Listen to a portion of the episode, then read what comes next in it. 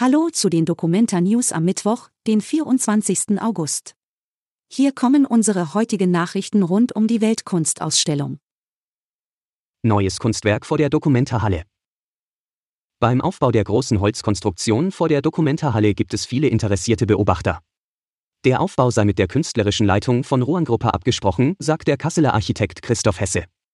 Unter anderem in Zusammenarbeit mit mehreren Schulen soll auf dem Friedrichsplatz eine Art Mahnmal entstehen.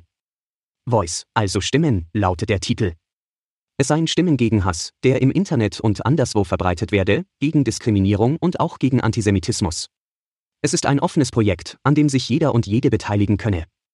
An der begehbaren Konstruktion werde weitergebaut. Im Inneren sehe man unter der Decke viele Keile, die wie Spitzen aussehen und bedrohlich wirken. Gegen die Angst wolle man mit Botschaften auf T-Shirts Optimismus verbreiten. Landeshauptstadt Hannover sagt Dokumenta-Besuch ab. Niedersachsens Landeshauptstadt Hannover bricht mit einer Kasseltradition. Regelmäßig besucht der Kulturausschuss die Dokumenta-Ausstellungen. So sei es auch für September zur Dokumenta 15 geplant gewesen, sagt eine Stadtsprecherin. Doch den Besuch hat Kulturdezernentin Konstanze Beckedorf kurz nach Einladung der Ausschussmitglieder abgesagt.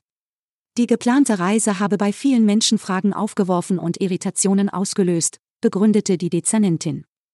Auch wenn es richtig sei, sich mit dem Thema Antisemitismus in der Kunst auseinanderzusetzen, sei die Reise zur ohnehin aufgeheizten Diskussion rund um die Dokumenta nicht der geeignete Rahmen dafür.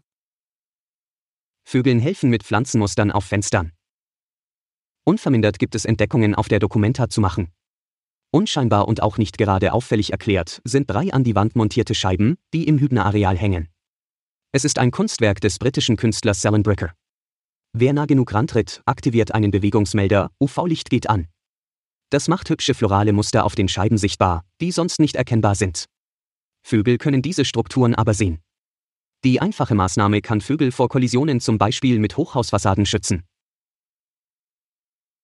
Alle Infos zur Dokumenta findet ihr auch auf hna.de/dokumenta. Bis morgen.